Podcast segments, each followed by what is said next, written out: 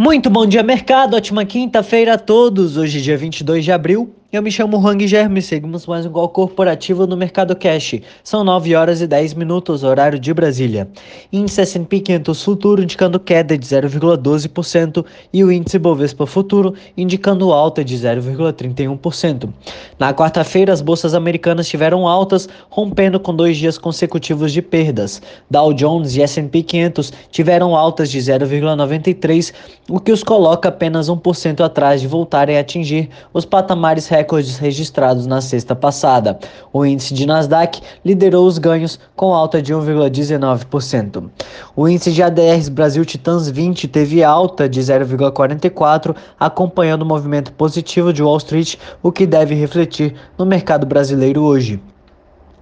Além disso, Bolsonaro sancionou na quarta-feira a lei aprovada na segunda pelo Congresso, que permite a abertura de crédito extraordinário para bancar programas de socorro a empresas privadas e que retira da meta fiscal gastos emergenciais com saúde. Hoje, os mercados mundiais operam mistos. Nos Estados Unidos, os índices americanos têm leves quedas, aguardando a divulgação de resultados de empresas, assim como a divulgação de dados sobre pedidos de seguro-desemprego. Na Europa, é aguardada a divulgação de política monetária do Banco Central Europeu. O Credit Suisse informou um prejuízo líquido de 275 milhões de dólares após ser impactada pelo escândalo do fundo de hedge Archegos Capital, liquidando posições em empresas de mídia e internet no final de março. Após as divulgações de resultados, as ações caíram 5,6%. A Renault divulgou uma queda de 1,1% na receita do primeiro trimestre, impactada pela falta de semicondutores. A Nestlé indicou seu melhor resultado trimestral em uma década, com as vendas orgânicas subindo 7,7%. As ações do grupo suíço tiveram alta de 3,6%. O Eurostox opera em alta de 0,75, Alemanha sobe 0,63, Paris sobe 0,67, Milão opera em alta de 0,60% e Reino Unido sobe 0,05%. No mercado asiático, as bolsas da China se enfraqueceram na quinta-feira, uma vez que as tensões com os Estados Unidos prejudicaram o sentimento. Um comitê do Senado dos Estados Unidos deu seu apoio a um projeto de lei que pressiona Pequim em questões de direitos humanos e competição econômica, e outros parlamentares introduziram uma medida que busca bilhões para pesquisa em tecnologia. O índice de Xangai fechou em queda de 0,23, Hong Kong em alta de 0,47 e Tóquio em alta de 2,38%. Entre as commodities, os contratos futuros do minério de ferro negociados na Bolsa de Dalian fecharam em queda de 0,46 e o petróleo Brent opera em queda de 0,69%.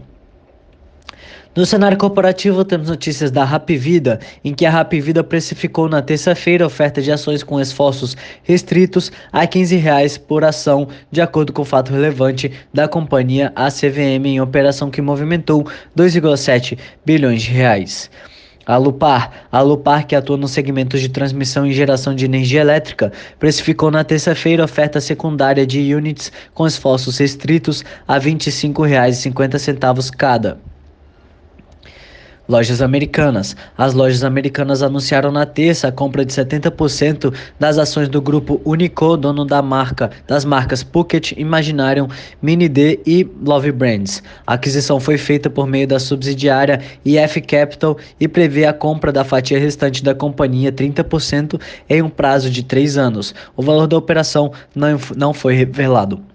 Gerdau. A Gerdau informou que vai retomar as operações de produção de aço na unidade de Araucária no segundo semestre deste ano, reflexo do cenário positivo para a demanda por aço no Brasil, principalmente dos setores da construção civil, infraestrutura e indústria. O investimento para o reinício das atividades na usina é da ordem de 55 milhões de reais. Oi, a Oi, atualmente em recuperação judicial, propôs aos acionistas duas reorganizações em sua estrutura societária necessárias para levar adiante o plano de recuperação. A empresa quer autorização para incorporar a Telemar, que atualmente detém licenças para telefonia fixa e serviços multimídia, junto à Anatel e para cindir e incorporar uma parte da Brasil Telecom Comunicação Multimídia. IRB. O IRB teve lucro líquido de 20,8 milhões de reais em fevereiro de 2021, ante o lucro líquido em fevereiro de 2020 de 700 mil, segundo o relatório mensal enviado à SUSEP. No acumulado do bimestre, o lucro líquido acumulado de 38,8 milhões ante um prejuízo líquido no mesmo período de 2020 de 131,3 milhões de reais.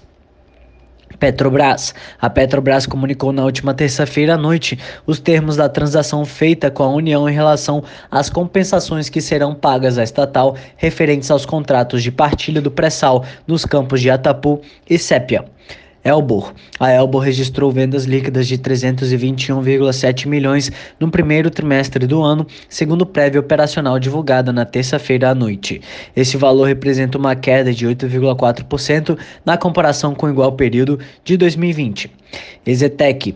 A construtora Exetec anunciou o lançamento da Dreamview Sky Resort, localizada na zona leste de São Paulo. O empreendimento terá 420 unidades de médio padrão, com valor é, GV de 252,7 milhões de reais. JBS. A JIF Investimentos anunciou na terça-feira que Agnaldo Gomes Ramos Filho é o novo diretor-presidente da holding que controla o frigorífico JBS e a Eldorado Brasil Celulose, entre outros negócios. O executivo substitui José Antônio Batista, que estava no cargo desde fevereiro de 2017. Ramos Filho ocupou por três anos até fevereiro de 2021 a presidência da Eldorado e o executivo também já havia presidido as operações da JBS Paraguai e Uruguai. Além disso, é membro do Conselho de Administração da JBS. Local Web. A Local Web celebrou contrato para compra e venda com a Organicis Software para compra da totalidade de seu capital social pela empresa. A operação é de aproximadamente 524 milhões e está sujeito ainda a determinados ajustes de dívida líquida e capital de giro. Multiplan. A Multiplan anunciou a retomada das atividades de shoppings da cidade de Belo Horizonte em horário de funcionamento reduzido a partir desta quinta-feira. Por hora, estas são as principais notícias. Desejo, desejo a todos um excelente dia e ótimos negócios. Um forte abraço.